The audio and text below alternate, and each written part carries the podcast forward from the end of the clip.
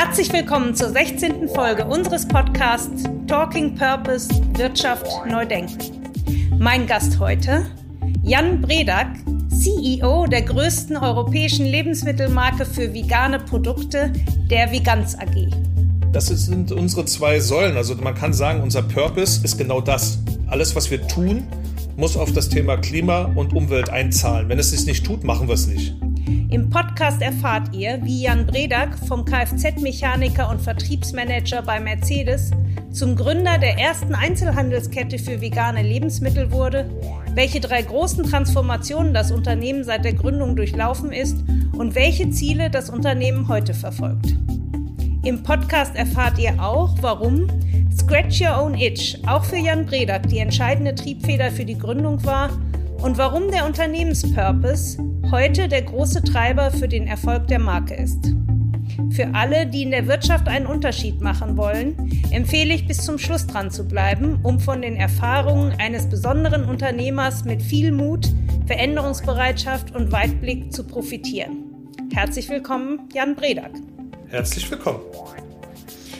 Sie haben einen sehr bewegten beruflichen Werdegang hinter sich. Vom gelebten, wenn ich es richtig recherchiert habe, Kfz-Mechaniker zum CEO einer der größten veganen Lebensmittelmarken in Deutschland. Wie war Ihr Weg dorthin und was waren die entscheidenden Meilensteine? Oh Gott, wie viel Zeit haben Sie denn? Da ist ja, da ist ja, schon, da ist ja schon die erste Stunde weg mit meinem Lebenslauf. Ah, ich, Aber ich der glaub, ist so interessant und den möchte ich deshalb den Hörern auch nicht äh, vorenthalten.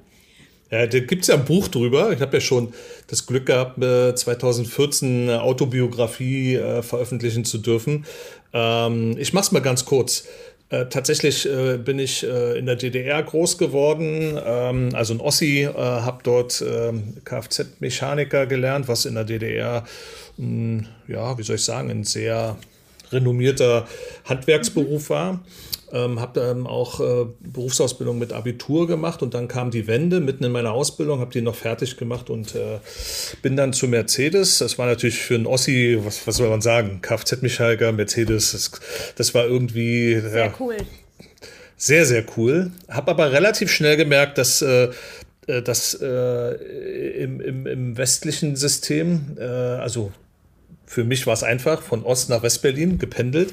Mhm. Das Thema Kfz-Mechaniker eine ganz andere Bedeutung hat und auch einen ganz anderen Stellenwert. Und habe dann relativ schnell ähm, ja, Qualifizierungen gemacht, weil ich gesagt habe, okay, das ist sicherlich nicht das, was äh, mich bis zum Lebensende tragen wird. Äh, habe erst noch einen Meister gemacht, dann habe ich Betriebswirtschaft studiert und dann äh, ging es auch bei Daimler relativ schnell ähm, dass ich äh, verschiedene Stationen durchlaufen bin, äh, in ein Werk, äh, in die Zentrale, in Entwicklung, in Vertrieb. Und war dann rucki mit 29 schon leitende Führungskraft im, im, im Konzern und äh, habe dann hier in Deutschland ähm, Vertriebsservice Nutzfahrzeuge äh, geleitet für viele Jahre und äh, ja, wie das Leben dann so will, war verheiratet, hatte drei Kinder, und äh, ein Häuschen am Stadtrand von Berlin, weil äh, die Daimler-Zentrale war seinerzeit dann schon wieder zurück nach Berlin gezogen von Stuttgart. Mhm. Und ähm, wie das Leben so spielt, habe ich dann äh, das erste Mal, wenn man in der Karriere immer nur äh, nach oben kommt, auch mal ein paar mhm. Dämpfer bekommen und bin dann in so eine sehr schwierige berufliche Phase gekommen und habe dann auch mal so die Kehrseite des Karrieremachens äh, mhm. Und in der Phase habe ich dann alles hinterfragt, mein ganzes Leben, habe eine neue Frau kennengelernt ähm, und die war Vegetarierin und quasi mhm. durch, eine, durch eine Liebelei über Nacht bin ich auch Vegetarier geworden. Also das war, äh, das war jetzt wenig überlegt, das war wirklich äh, ja, von Liebe aus blind, Liebe. sagen wir es mal so, ja, aus Liebe blind. Ähm, ja, schön. Und, und, und äh, durch die Diskurs mit meinen Kindern aus erster Ehe, die haben mich immer gefragt, Papa, warum isst du kein Fleisch mehr? Das kann ja. Ähm, und äh, ich habe gelernt, man kann dem Kind nur was erklären, wenn man es mal selber verstanden hat. Also musste ich, musste ich mir erstmal was überlegen oder mich belesen, warum ja. eigentlich ein Mensch kein Fleisch isst. Und so über dieses Studium, das war 2008, äh, bin ich überhaupt erstmal dahinter gekommen, dass äh, Fleischessen eine ganz doofe Idee ist und überhaupt tierische Produkte ähm, mhm. sich überhaupt nicht vereinbaren lassen mit meinem damals gedachten, ich bin tierlieb, ich bin gut äh, umwelt-, klimafreundlich, das war alles nicht. Und, mhm. ähm, und gesundheitlich ist es schon gar nicht so richtig geil. Und dann habe ich über Nacht entschieden, also nach vier Monaten zum 01.01.2009, dass ich jetzt äh, Pflanzenfresser bin. Ich esse nur noch Pflanzen, also reiner Veganer. Und meine dann Freundin hat dann auch mitgemacht. Wir haben dann auch noch äh, zwei Kinder bekommen, ist aber auch nicht mehr meine Frau heute. Also äh, nicht, dass da ein falscher Eindruck entsteht, aber äh, ähm, aber das war die, das war quasi die, der Impuls äh, ja. kam, kam tatsächlich durch, durch eine Frau und ich habe dann relativ schnell gemerkt, bin dann für Daimler nach Russland gegangen, äh, habe oh, dort ein, okay. ein, Werk, ein Werk gebaut und habe in der Geschäftsführung dort quasi den Vertrieb und Service aufgebaut in Russland äh, für Daimler Nutzfahrzeuge. Und ja, und mein Leben hatte sich aber ein Stück weit geändert, weil wenn man sich anders ernährt, hat man auch eine andere Sichtweise auf also das Leben. Also da sind Sie auch bei geblieben, trotz der auch Scheidung von der Partnerin, die das mal initiiert hatte?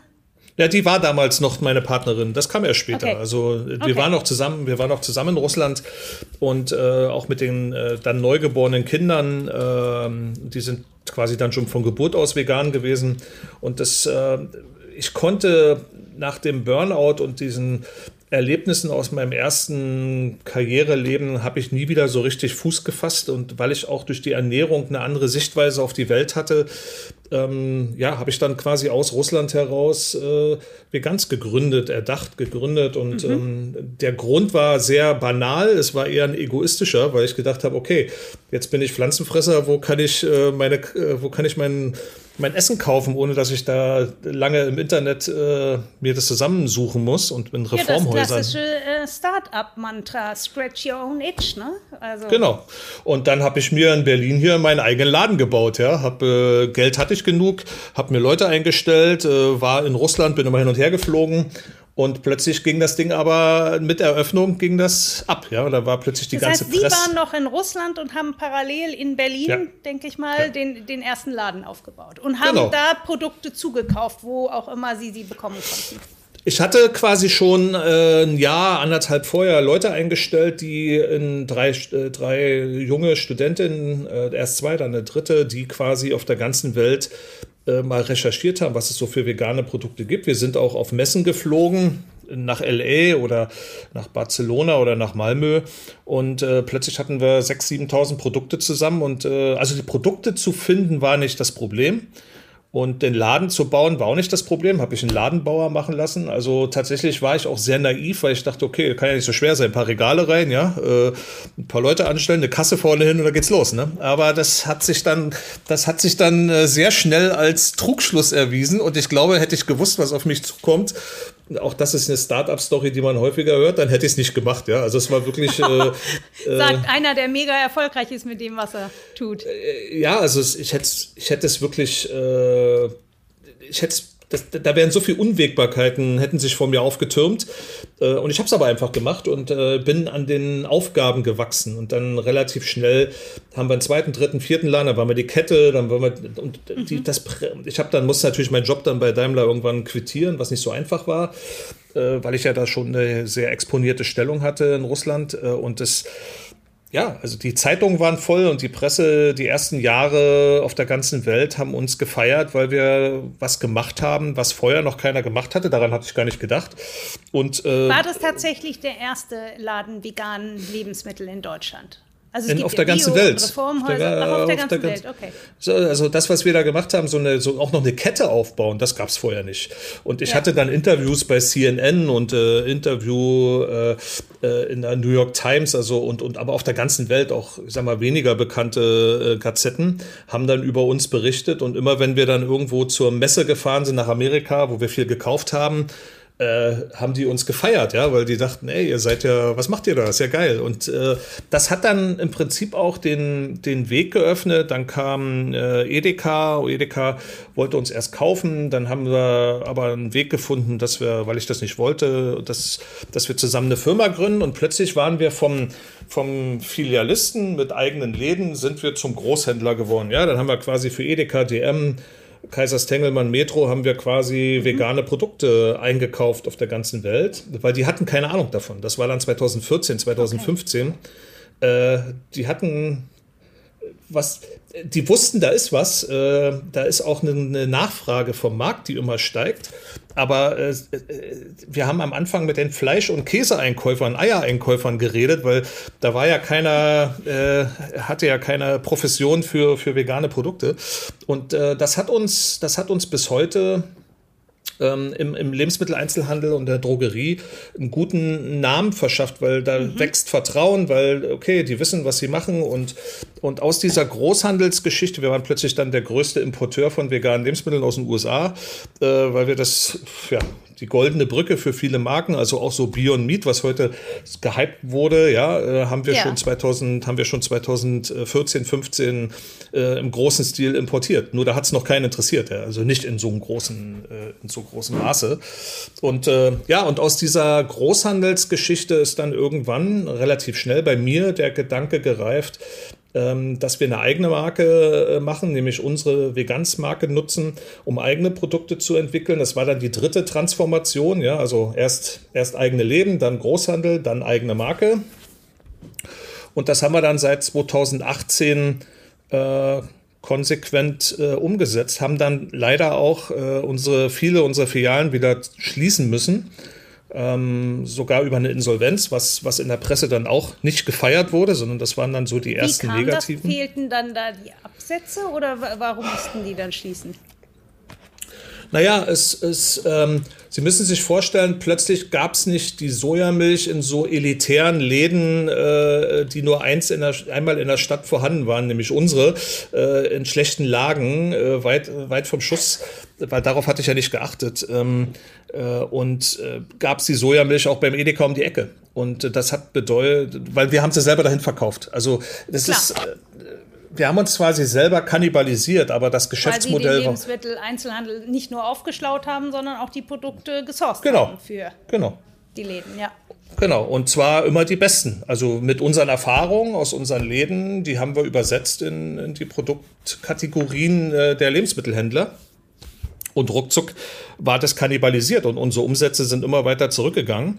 Die Kostenstrukturen sind geblieben. Jetzt habe ich zwar im Großhandel deutlich mehr Umsatz gemacht, äh, aber habe das ganze Geld wieder in meinen eigenen Läden verbrannt. Ja? Also, und das waren im Monat so 400.000, 500.000 Euro, die wir verbrannt haben. Mhm.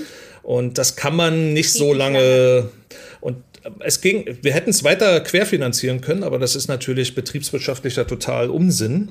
Und ja. deshalb haben wir dann quasi ein Planinsolvenzverfahren. Das können Sie nur anstreben, wenn sie noch nicht insolvent sind, ja, quasi wenn sie noch finanziert sind, das waren wir durch unsere Muttergesellschaft, habe ich ein Planinsolvenzverfahren in Eigenverwaltung äh, gemacht und habe quasi alle, alle Filialen, die nicht in Berlin waren, habe ich so zumachen müssen, weil ich habe sie nicht saniert bekommen. Also mhm. im Prinzip macht man das nur, um aus den Mietverträgen rauszukommen, weil sie haben ja 10, ja. 15 Jahre Mietverträge, was auch Sinn macht, weil sie investieren für so eine Filiale ruckzuck ein, anderthalb Millionen Euro.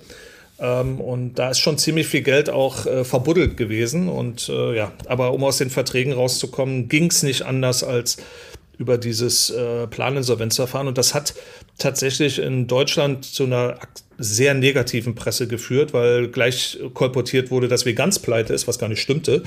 Äh, Im Gegenteil, uns ging es so gut wie noch nie, aber es, es ist eben Klar. so die, äh, so ein bisschen der deutsche, die deutsche Presse, die, ähm, die das sehr negativ äh, in ein negatives Licht drückt, obwohl es eigentlich für die Unternehmung ein sehr gesunder Schritt war. Ja. Genau. Und, und dann sind sie aber dazu übergegangen, ihre eigenen Produkte herzustellen.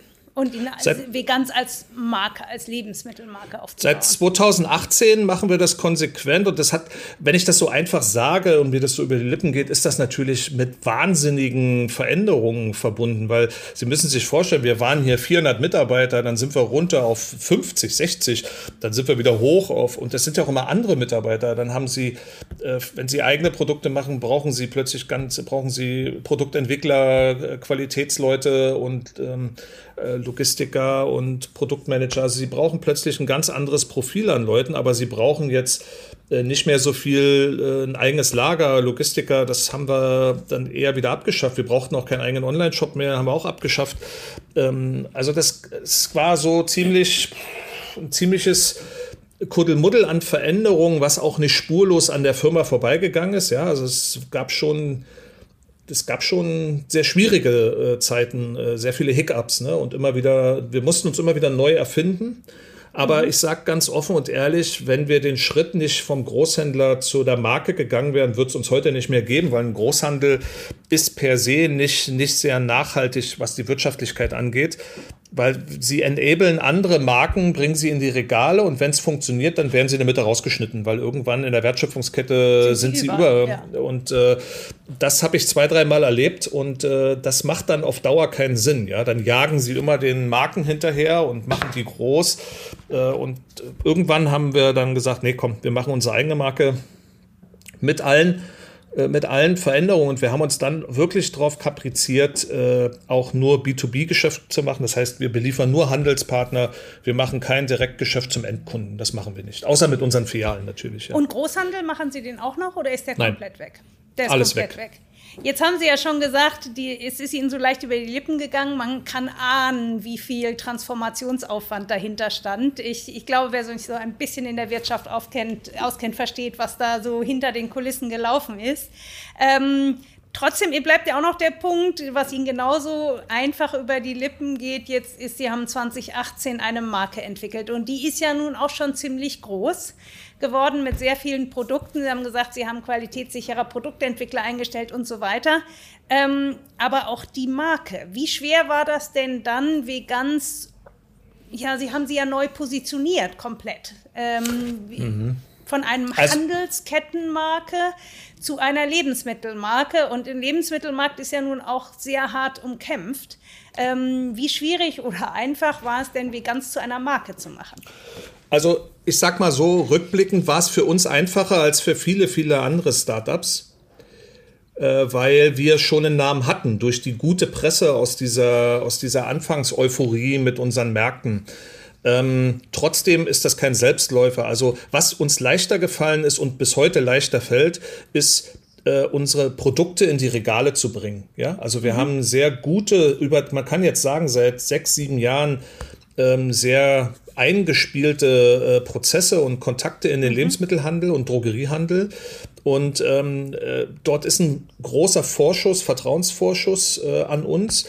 Ähm, weil Produkte von uns ähm, nicht alles, also man kann bei mitnichten sagen, dass alle Produkte dann auch wirklich Bestseller werden, aber äh, ich sag mal, der Anteil derer, die gut laufen, ist schon sehr hoch.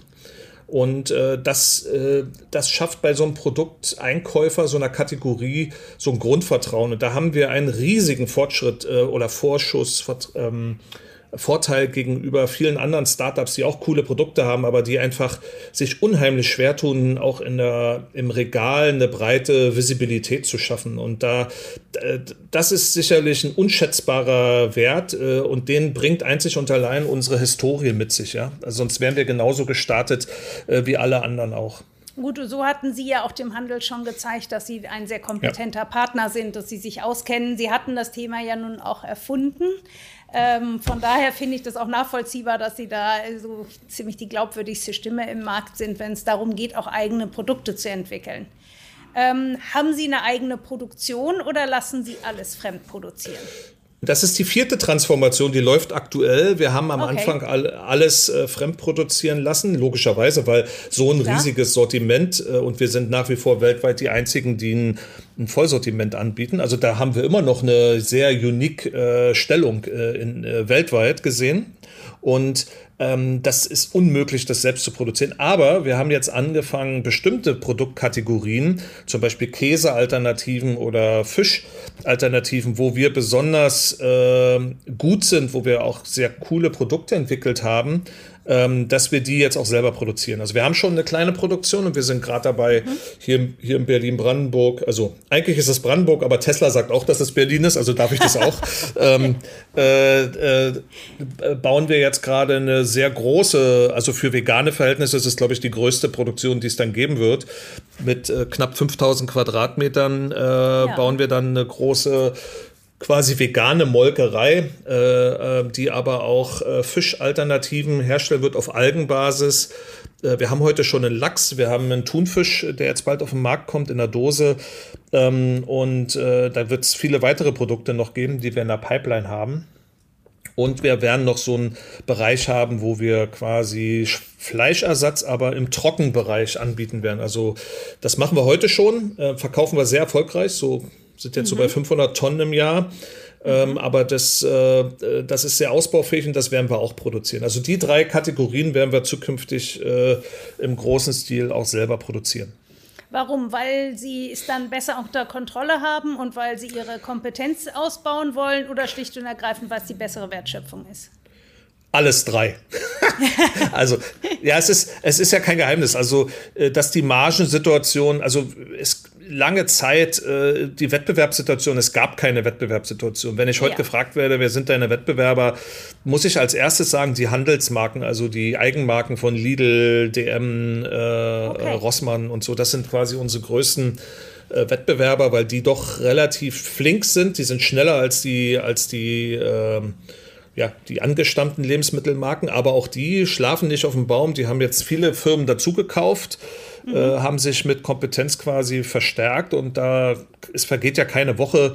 Wir haben hier so ein Newsletter intern, wo die neuen Produkte, neuen Firmen äh, immer äh, propagiert werden und das, äh, das, ist Wahnsinn, was da passiert auf dem Markt. Und äh, deshalb ist es sehr wichtig, dass man dort seine IP, also seine ähm, äh, seine Intelligenz, die man in den Produkten hat, die, das ist nicht nur Rezeptur, sondern auch die Produktionsprozesse, de, dass man die absichert. Und am besten kann man sie absichern, wenn man es selber macht. Das ist ein wichtiger Grund.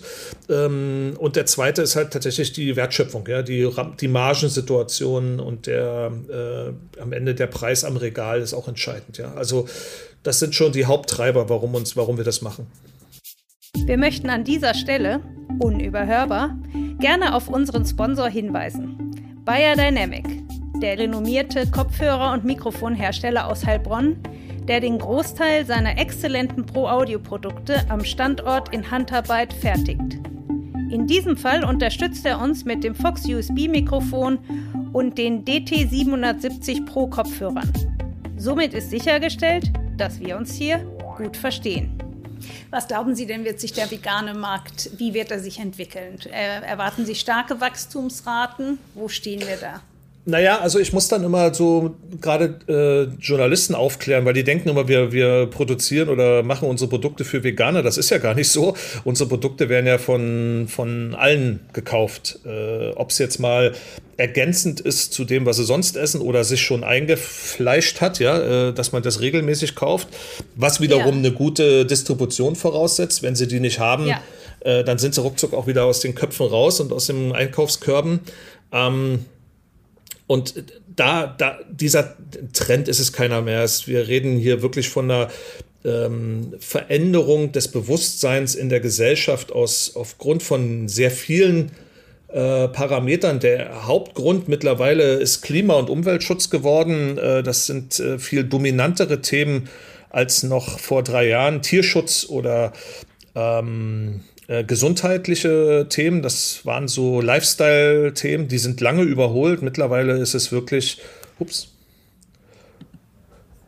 äh, mittlerweile ist es wirklich ähm, äh, Klima- und Umweltschutz. Und äh, das ist ein Thema, was äh, in viele Gesellschaftsschichten durchdringt und deshalb ist die Begehrlichkeit, das auch in seinen Lebensgewohnheiten einzubauen, die wird immer größer und vor allen Dingen auf breiter Front immer größer. Ja? Wenn wir heute sagen, unsere Hauptzielgruppe sind äh, weiblich und zwischen 16 und 34 Jahre in etwa, dann merken wir schon, dass sich das verschiebt, dass es immer mehr Männer auch gibt äh, mhm. und vor allen Dingen, dass auch viele Ältere, äh, jetzt so 60 äh, plus, äh, sich immer mehr ähm, dem Thema widmen und äh, das, deshalb ist es nicht aufzuhalten. Es ist ein Wandel in der Gesellschaft, im Bewusstsein und es mhm. wird mehr und mehr, ich sag, also um es ganz plakativ zu machen, Fleisch ist quasi die Zigarette von morgen, ja. Also es wird so eine gewisse ähm, Abstinenz geben, auch äh, äh, hinsichtlich des Fleischkonsums, aber auch Milchprodukte, ähm, da auch durch bessere Aufklärung äh, der Leute, was gesundheitliche Folgen angeht, äh, Umwelt, Klimafolgen,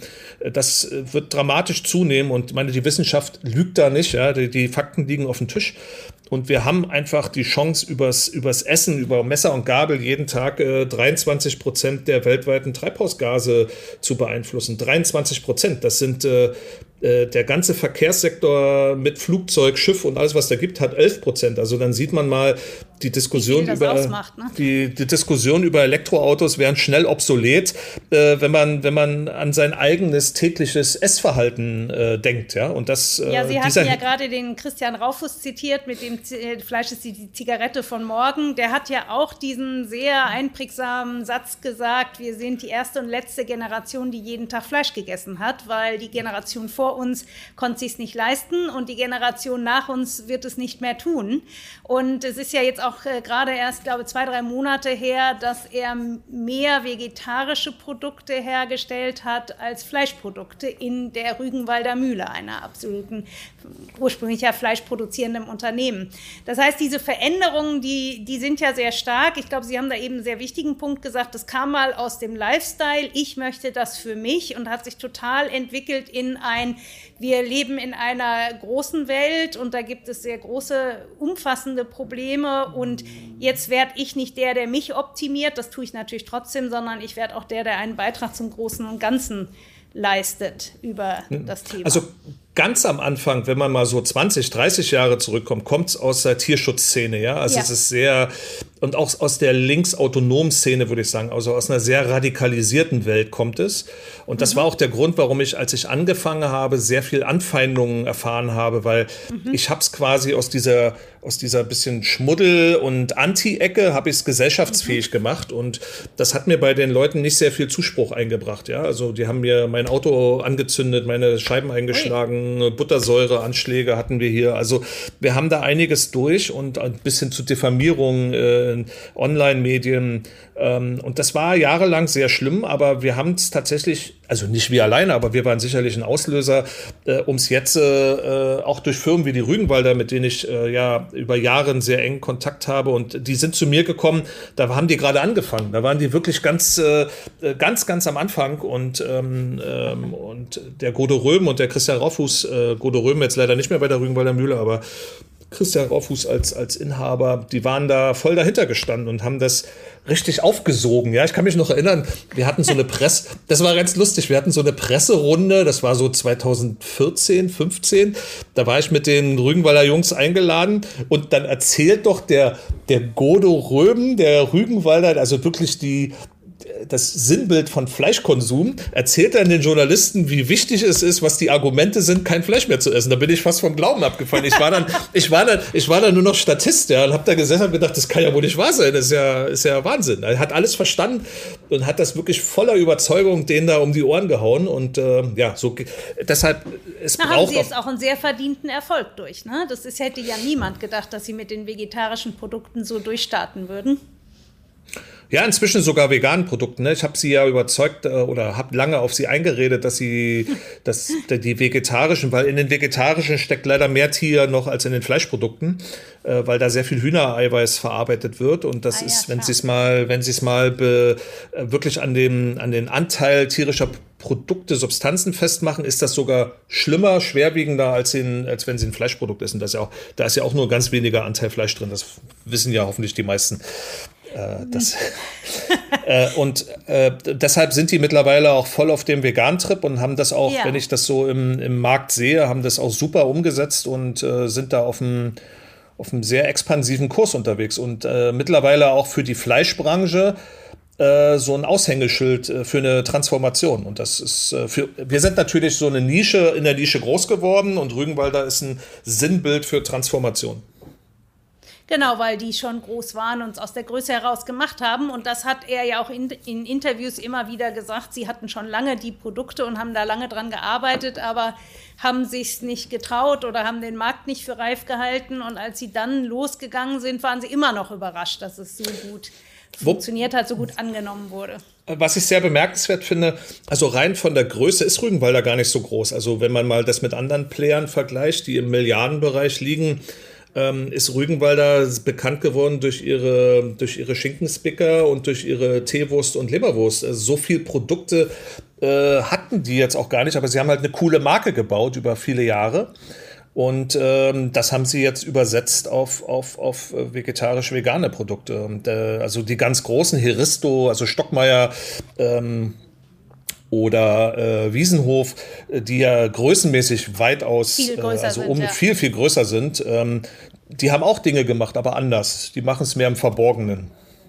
Ja, gut, das ist natürlich auch die Frage der Marke. Ähm, ich glaube, dass Sie, Sie haben die Marke zwar transformiert von einer Retail-Marke, ich glaube aber trotzdem, von außen beobachtet, steckt auch sehr viel in der Marke drin.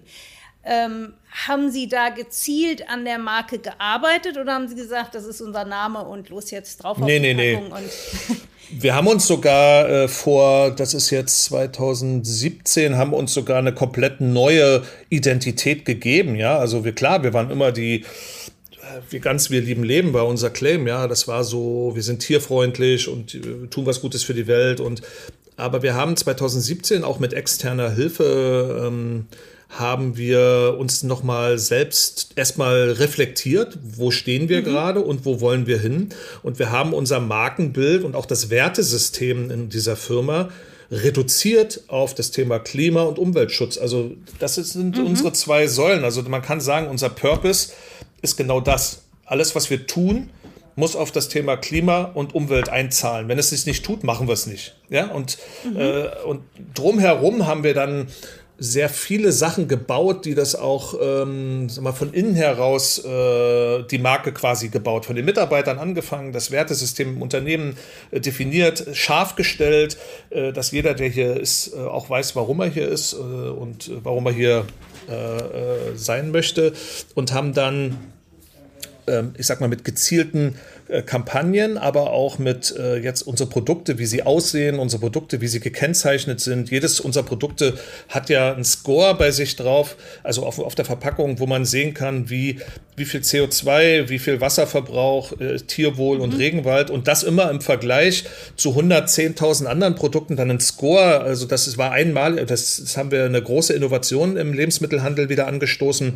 Viele andere folgen uns jetzt. Ähm, das ist so ein bisschen wie die Lebensmittelampel, aber eben mhm. auf Klima und äh, Umwelt gemacht mhm. und super, äh, super angekommen. Und das sind alles so kleine, kleine Steps, immer abgesprungen von innen, von unserem Core äh, Klima- mhm. und Umweltschutz. Und äh, das äh, ja, das hat die Marke innerhalb der letzten drei Jahre so stark gemacht. Und äh, wir sind selber, wir messen ja unsere Markenbekanntheit und auch unsere Brand Awareness.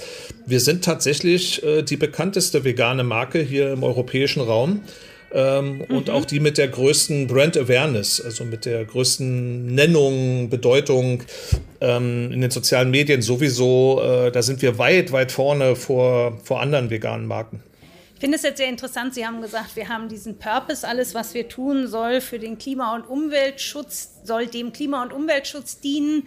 Ähm, und daraus haben Sie abgeleitet, dass das eigentlich die Stärke Ihrer Marke ausmacht, dass Sie einen klar formulierten Purpose haben und damit diesen Nordstern, über den ja auch viele sprechen im Zusammenhang mit Purpose, der sozusagen die Richtung vorgibt, in der Sie die Marke entwickeln. Genau. Das ist, das war auch, also wenn mich vorher bis 2017 jemand gefragt hätte, hätte ich ihn äh, minutenlange Monologe gehalten, für was die Marke steht. Heute ist es ganz einfach. Ja? Wir stehen für Klima- und Umweltschutz. Das sind unsere, also, ob, ob das jetzt Verpackungen sind, ob es die Rezepturen sind, ob das die, alles, also alles, was wir tun, zahlt darauf ein. Und dieses Vertrauen äh, gibt uns der Verbraucher, die Verbraucherinnen inzwischen, weil sie können es auf der Verpackung auch ablesen, ja. Also wir vergleichen mhm. uns ja mit, mit allen anderen Produkten und dann sieht man, okay, das Produkt ist besser, das Produkt ist schlechter und so haben wir uns äh, einen Namen gemacht und das ist auch der Grund, warum viele Handelsketten uns heute im Sortiment haben wollen, weil sie einfach sagen, diese Firma steht für was und zwar für das. Und, und äh, das ich möchte nachweislich. Genau, und äh, das, da gibt, da fährt die Eisenbahn drüber, da werden sie auch keine Ausreißer finden, ja, keine, äh, keine äh, gegenteiligen. Natürlich erreicht man nie die 100 Prozent, die gibt's gar nicht, das Optimum, aber allein, dass man danach strebt, äh, differenziert sie schon äh, und das ist nicht nur ein Lippenbekenntnis, sondern und keinen einzigen im Nachhaltigkeitsbericht oder so. Äh, sowas bräuchten wir theoretisch gar nicht. Ähm, wir können es wirklich mit jedem einzelnen Tat, jedes einzelne Produkt spricht für sich und in Summe macht's dann einfach den, die Marke aus und den Marken, die Wahrnehmung der Marke. Und haben Sie da jetzt auch Gegenwind bekommen, weil diese Auszeichnung der Lebensmittel nach einem Punktesystem haben Sie, glaube ich, entwickelt. Ne? Stern, Sie haben gesagt, Stern, dass Sternesystem. Es wird gut angenommen, haben Sie gesagt, und es machen einige mit. Ich könnte mir aber auch vorstellen, dass doch da einige Gegenwind äh, verspüren oder versprühen, weil ihre Produkte, wenn sie es tun würden, nicht so viele Sternchen erhalten würden. Ja, aber auch wir, wenn, äh, sag mal, wir haben einige Produkte, die sind in manchen Kategorien, zum Beispiel im Wasserverbrauch, nicht so gut, weil wir viel mit Mandeln oder Nüssen arbeiten und die haben halt sehr viel Wasser für wenig Ertrag. Oder die Mandeln kommen aus Gebieten, ja. wo sehr viel Wasser verbraucht wird. Das zählt dann auch mit rein in, diese, in diesen Score. Ähm, auch das zeigen wir aber. Und ähm, es ist oft gar nicht, und das erzählen wir auch größeren Firmen, die sich jetzt damit auseinandersetzen, es ist gar nicht, es geht gar nicht so sehr darum, überall drei Sterne zu haben. Es geht darum, mal anzufangen und die, die, den Mut zu haben, transparent und ehrlich zu sein. Ich glaube, die Authentizität mhm. ähm, kommt bei Verbraucherinnen im Moment sehr gut an. Ja, also nicht im Moment, mhm. das wird, das wird, das wird auch immer wesentlicher, essentieller für die nächsten Jahre. Es ist eh alles transparent. Man kann heute nicht mehr wie vor fünf, zehn Jahren äh, irgendwas behaupten und schummeln oder das hinterver. Das geht alles nicht mehr. Es ist alles gläsern, ja. es ist transparent. Äh, es geht ruckzuck rum in der Community. Fernsehen Fernsehen ist gar nicht mehr das wichtigste Medium, wo man da einen Skandal äh, oder ein Skandelchen haben kann. Das, das, das geht viel schneller.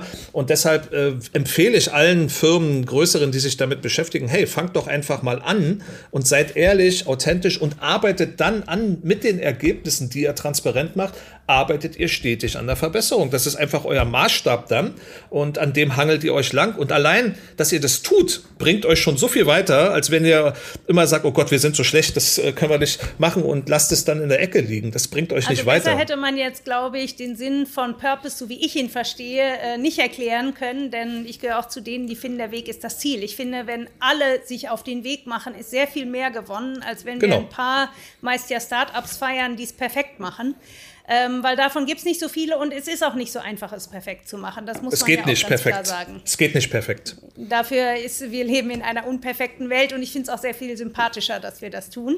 Ja. Aber es wäre natürlich sehr erfreulich, wenn sich mehr auf den Weg machen würden. Apropos auf den Weg machen, ich habe gelesen, dass auf Ihrer Website schreiben Sie, circa 75 Prozent Ihrer Produkte sind biozertifiziert. Ähm, streben Sie da die 100 Prozent an oder wie stehen Sie mit dem Thema vegan und bio? Gehört das für Sie zusammen oder nicht unbedingt? Ähm, was denken Sie da? Ähm, was es gehört zusammen, weil was für uns zur Wahrheit, und das, da bin ich jetzt beim Umweltschutz und auch Klimaschutz, ist Biodiversität.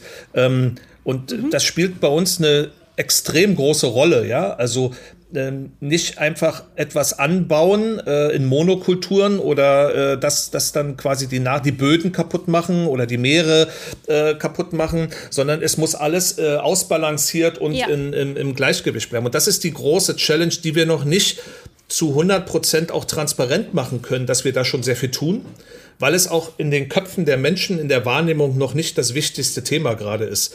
Aber mhm. für uns ist es wichtig und deshalb äh, spielt Bio bei uns eine sehr große Rolle, aber eben ähm, nicht um jeden Preis, äh, sondern uns geht es tatsächlich auch um Biodiversität. Erhaltung der Arten, Artenvielfalt, ja, ähm, die Bodenkultivierung, äh, äh, Rückbau von Flächen, äh, keine äh, Versiegelung von Flächen und so. Das sind alles Dinge, die spielen bei uns in unserem, in unserer Arbeit spielen die eine ganz große Rolle und haben einen großen Einfluss darauf, ähm, welche Produkte morgen auf den Markt kommen. Wo sourcen wir die Produkte? Ne? Kommen die aus Regionen, wo jetzt äh, das Wasser knapp ist und wir, wir lassen dort noch Sachen anbauen, die noch sehr viel Wasser brauchen? Äh, das ist blöd, ja. Äh, ja. Dann haben, Bio ist, hin oder her ist es blöd, ja. Genau, das ist Bio hin oder her, das bringt überhaupt nichts, ja. Und, ähm, und da gehen wir, glaube ich, schon drei Gedanken weiter als jetzt eine reine Bio-Zertifizierung. Zumal die heutige Bio-Zertifizierung, äh, das darf ich hier in dem Kreis vielleicht sagen, mit dem Bio äh, wie wir es vielleicht vom Ursprung mal gedacht haben und kennen, auch nicht mehr viel zu tun hat. Durch die Regulierung der EU ist es so aufgeweicht worden und so, ähm, ich sag mal, die Negativliste der Pestizide oder Positivliste ist immer länger geworden. Ähm, also es ist, es ist auch nicht mehr alles Gold, was glänzt. Und äh, man sollte sich von so einem von so einem Label äh, nicht ähm, äh, zwangsirren äh, lassen. Ja, also da gibt es schon. Ich glaube, da gibt, braucht es auch viele Vorreiter, so wie Sie das jetzt äh, beschreiben. Ich hatte neulich im Podcast die CEO von äh, Veleda Naturkosmetik, die sagte, ihr ganz großes Thema jetzt ist, die sind ja schon immer Bio und schon immer Naturkosmetik, schon 100 Jahre, aber ihr ganz großes Thema ist jetzt auch Böden. Wie können wir die Böden nach nachhaltig pflegen. Sie haben, glaube ich, 200 Quadratkilometer eigene Anbaufläche, weil sie alle, also gut wie alle ihre äh, Kräuter mhm. selber ziehen. Und sie sagt, sagte auch, ja, das ist natürlich ein Thema, das ist noch nicht so in der Mitte der Gesellschaft angekommen. Genau. Aber wir müssen es machen. Wir wissen, dass es ganz wichtig ist. Es reicht, wir sind auch bio, wenn wir die Böden ausnutzen. Aber ja. wir ehrlich für uns ist es nicht. Nachhaltig äh, aus unserer Sicht sind wir nicht bio, ob wir Siegel führen dürfen oder nicht, solange wir unsere Böden eben überstrapazieren. Ja, und das ist, äh, da kommt man auch in Zwiespälte. Zum Beispiel, wir, ich habe Ihnen ja auch das Beispiel am Boden, ne, weil Bodenerosion ist mit so ziemlich das Schlimmste, was uns jetzt gerade äh, ereilt, ja, in der Landwirtschaft. Durch die exzessive Landwirtschaft der letzten 50 Jahre ist quasi 30, 40 Prozent Humusboden haben wir verloren, ja. Und wenn das, mhm. also es gibt Studien, dass in 50 Jahren ist es quasi weg. Und was ist dann? Also ja, was wir können, ist dann eigentlich? Genau. Wir können, wir können uns ja nicht mit Monsanto und Co. Äh, was was eh Murks ist, es endet in der Sackgasse. Ähm, und deshalb liegt uns sehr daran, auch äh, was unsere Sourcing angeht, dass wir darauf achten, äh, dass die Böden nicht nur erhalten bleiben, sondern dass äh, Böden wieder regeneriert werden. Also regenerative Landwirtschaft, das ist eigentlich unser, unser großes Ziel. Und äh, da ist Bodenerhaltung ist das eine Thema. Und da, da wollte ich gerade zu einem Zwiespalt wir sind ja nun Pflanzenfresser, aber da spielt das Thema Tierhaltung wieder eine Rolle, weil sie brauchen dafür Tiere, ja, für die Kreislaufwirtschaft. Sie brauchen Tiere, die äh, dem Boden quasi nur die Gras, äh, nicht die, auf die nah bis zur Narbe runter, sondern die das Gras oben wegfressen, die das dann äh, ein bisschen einstampfen okay. mit ihren Hufen, dann werden sie aufs nächste Feld geführt und das kultiviert den Boden, ja. Sie brauchen, sie müssen sie ja nicht essen, aber sie brauchen die Tiere, ja. Also da muss man sich auch verabschieden von radikalem Gedankengut, so Pflanzenfresser sind jetzt gegen Tierhaltung oder so, ne. Das ist, äh, das, das, die ist sogar gebraucht, die ist notwendig. Äh, ich glaube, das ist ein ganz wichtiger Gedanke, dass wir angefangen haben mit den ganzen Bewegungen, die waren so singulär, so auf den Punkt bezogen. Mhm. Und wir kommen jetzt langsam in der Mitte der Gesellschaft zu einem etwas ganzheitlicheren Blick. Oder vielleicht verstehen wir die Dinge auch jetzt erst ganzheitlicher. Das ist ja ein sehr interessantes Beispiel. Für einen guten Boden braucht es trotzdem Tierhaltung. Ja, ist so. Und äh, die ganzen trockenen Böden hier in Brandenburg, äh, Berlin sind ein absolutes Indiz dafür, dass da schnellstens was passieren muss. Ja, dass man das mit diesen bisherigen praktizierten Landwirtschaft äh, erhalten wir das leider nicht mehr. Dann geht ganz, ganz, gerade hier in der Region geht ganz schnell viel kaputt. Zwischendurch ein Hinweis in eigener Sache. Wer sich noch näher mit Purpose beschäftigen will, dem empfehle ich unser neues Buch Corporate Purpose, das Erfolgskonzept der Zukunft, wie sich mit Haltung, Gemeinwohl und Profitabilität verbinden lassen. In diesem Buch erläutern wir, was Corporate Purpose ist und warum er ein Unternehmen von Grund auf verändern kann.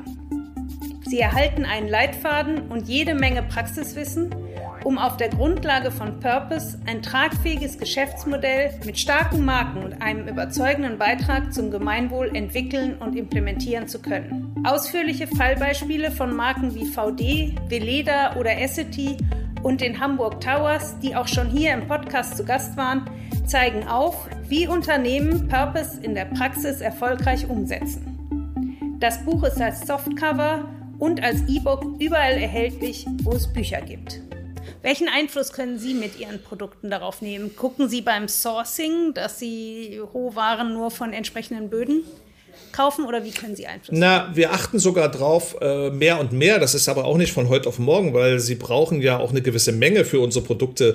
Ähm, äh, wir achten erstmal drauf, dass wir erstmal nur in bestimmten Gebieten sourcen, also entsprechend der äh, Wasserhaushalt vor Ort. Ja? Also ich kann Ihnen ein sehr gutes Beispiel bringen. Wir haben für unsere Pizzen lange Zeit ähm, die Oliven und Tomaten aus Spanien gesourced äh, mhm. und hatten massive Wasserverbrauchswerte, äh, also mhm.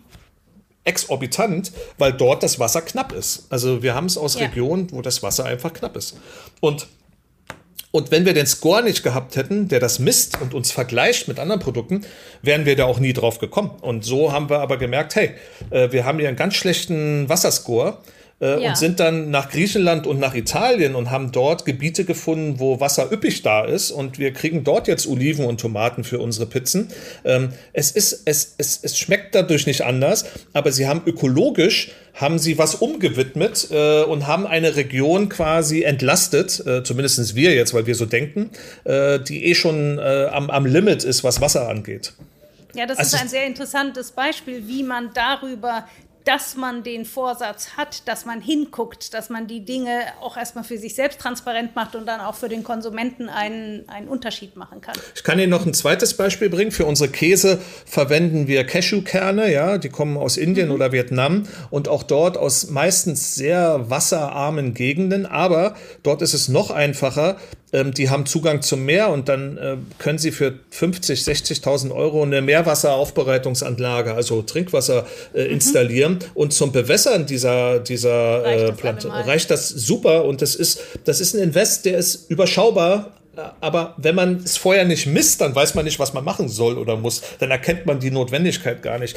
Und deshalb sage ich allen Firmen, äh, die wir da auch beraten oder begleiten, sagen, hey, fang doch einfach mal an und du wirst sehen, im Prozess kommst du selber auf die Themen, wo du von dir aus optimieren kannst. Das funktioniert sehr, sehr schönes Beispiel. Zu dem Käse, da habe ich auch gleich noch mal eine Frage zu. Ich höre öfters, dass Leute sagen, was soll denn das? Wenn die Leute Käse essen wollen, dann sollen sie Käse essen. Dann muss man das doch nicht vegan nachbauen, weil offensichtlich mögen sie ja Käse. Ich, ich höre das immer wieder als Argument dagegen. Was sagen Sie dazu? Ach, also Käse ist, äh, dann sage ich den Leuten, sie sollen lieber ein Stück Fleisch essen, dann tun sie der Umwelt weniger, äh, was weniger Schlechtes, weil Käse, Butter, also alle Molkereiprodukte haben einen für die äh, für Klima ist es eine Katastrophe. Also Butter Butter hat mit Abstand den höchsten CO2-Ausstoß. Da sind sie beim beim Zehnfachen eines, eines ähm, äh, ich sag mal, pflanzlichen Pendants. Bei Käse ist es immer noch das Vierfache. Also pflanzlicher Käse versus Molkereiprodukt. Viermal ja. mehr, viermal mehr CO2. Viermal mehr. Und das. Der pflanzliche Käse versus weniger. Molkereiprodukt. Genau. Weniger, okay, okay. Also der pflanzliche hat viermal weniger als das Molkereiprodukt. Und ähm, für eine Firma, für die jetzt Klima- und Umweltschutz ganz oben stehen, ist das natürlich ein, ein Muss, ja. Also äh, wir wären ja total wir werden, würden am Ziel vorbeischießen, wenn wir an der Stelle nicht Produkte mehr auf den Markt bringen, die natürlich im Geschmack, in der Konsistenz, in der Handhabung den Molkereiprodukten so ähnlich wie möglich sein sollen. Aber fürs Klima sind sie völlig unschädlich. Äh, mhm. Und das in die Köpfe zu bringen, ich glaube, das ist die beste Antwort, die man machen kann. Meine ich, klar, ich kann heute weiter Molkereiprodukte essen, nur was essen dann meine Kinder in 20 Jahren? Ja, da gibt's. Ich glaube, das Thema Molkereiprodukte ist auch noch nicht so richtig angekommen. Also Fleisch weiß, glaube ich, inzwischen so jeder. Aber Molkereiprodukte, ich glaube, da ist auch noch viel Aufklärungsarbeit. Aber Fleisch, ja klar, Fleisch, weil viele Skandale jetzt waren und äh, vieles an die Öffentlichkeit gekommen ist. Aber Fleisch ist, was CO2 angeht, lange nicht so dramatisch äh, wie, wie, jetzt, wie jetzt zum Beispiel Milch. Äh, klar, die, die, Kühe, die stehen länger am Stall, die werden öfters gemolken, äh, äh, werden öfters schwanger gemacht, werden öfters.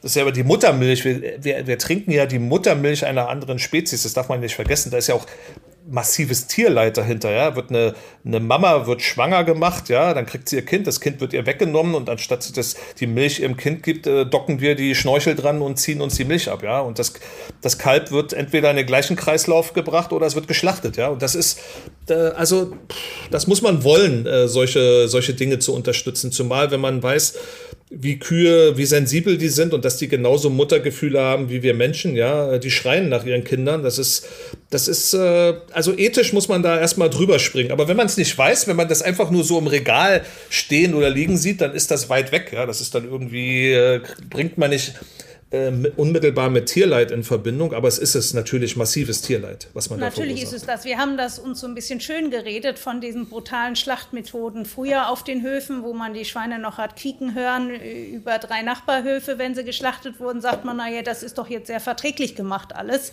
mit irgendwelchem Blaulicht und so weiter. Ähm, aber das Problem bleibt natürlich genau das gleiche und gerade was die Milch angeht, wir sind ja auch die einzige Spezies weltweit, die fremdsäugt. Und auch darüber lohnt es sich ja mal nachzudenken. Abgesehen von den gesundheitlichen Folgen, da will ich jetzt gar nicht drüber reden, Brustkrebs und so weiter. Ne? Also das sind jetzt äh, Darmkrebs. Ähm, das sind jetzt, äh, das würde jetzt auch zu weit führen und das ähm, mache ich auch nicht so gerne, das ins Feld zu führen, obwohl es auch wissenschaftlich belegt ist. Aber weil das hat dann schnell den Anschein von Dogmatismus oder besser belehren. Ich will keine Leute belehren. Ich, äh, ich, ich hantiere in der Regel mit Fakten ähm, und am liebsten natürlich mit, wenn es uns alle, die Umwelt und unsere Kinder, das Klima betrifft, dann was will man da widerlegen, ja? Also äh, das ist Ich glaube, das war jetzt schon gleich ein wunderschönes Schlusswort. Ich freue mich, dass Sie das noch mit dem Dogmatismus gemacht haben. Ich kann mir vor, gesagt haben, ich kann mir vorstellen, dass Ihnen das doch trotzdem öfters vorgeworfen wird. Nee. Ich finde das. Nee. Nee? Nee, nee weil wir, weil wir so auch nicht, ich bin auch so nicht, ich, ich, wir machen ein freundliches Angebot. Ich kann auch mit Leuten, ich kenne viele Veganer, die können mit Leuten nicht am Tisch sitzen, die Fleisch essen oder so. Das, das, das äh, mache ich und ich, ich belehre die auch nicht. Wenn ich gefragt wäre, gebe ich eine Antwort, äh, möglichst knapp, nicht so ausufernd wie heute. Ähm, und äh, heute haben wir ja einen Podcast, heute geht es ja um Fragen und Antworten. Ähm, ansonsten machen wir mit unseren Produkten ein freundliches Angebot und sagen, hier probier mal. Und äh, natürlich wollen wir so nah wie möglich äh, ans Original Original, äh, wenn ich das so sagen darf, äh, Original, äh, um dort, und das ist eigentlich unser Hauptziel. Wir wollen die Leute dort abholen in ihren Gewohnheiten, wo sie heute stehen. Weil es ist ein absoluter Irrglaube, dass man Menschen allein durchs Bewusstsein zu radikalen Veränderungen führen kann. Es sei denn, es sind Krankheiten oder Schicksalsschläge, das ja. will ich jetzt mal ausklammern. Aber so von, ich sag's jetzt mal ganz plakativ, jemand, der heute Fleisch und Wurst und Käse jeden Tag auf der hat, ja, äh, morgen dazu zu bringen, dass er nur noch an der Mohrrübe nuckelt, das funktioniert nicht. Also diese, diesen Sprung, das ist einfach, das ist zu groß und deshalb äh, stehen wir dafür ein, zu sagen, wir holen die Leute da ab, wo sie heute mit ihren Gewohnheiten stehen. Und da ist auch nichts Verwerfliches dran. Es ist überhaupt nichts Schlimmes, dann ein Schnitzel zu bauen, was wie ein Schnitzel riecht, was wie ein Schnitzel sich braten lässt, was wie ein Schnitzel kauen lässt und was wie ein Schnitzel schmeckt. Da ist überhaupt nichts Verwerfliches dran wir tauschen im Hintergrund einfach die tierischen Ingredients gegen pflanzliche, die was unsere Umwelt und Klima angeht und auch die Gesundheit der Menschen viel besser sind in allen Belangen. Und deshalb ist ja unser Claim auch heute gut für dich, besser für alle. Und das, glaube ich, war jetzt das beste Schlusswort. Das war wirklich das beste Schlusswort. Schön, dass Sie auch den Claim nochmal gesagt haben, weil der bringt es wirklich auf den Punkt.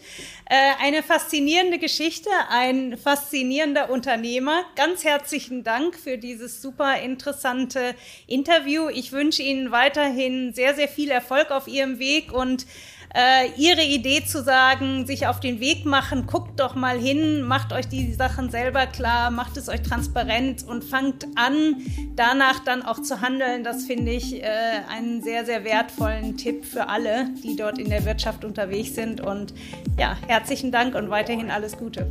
Ja, ich danke.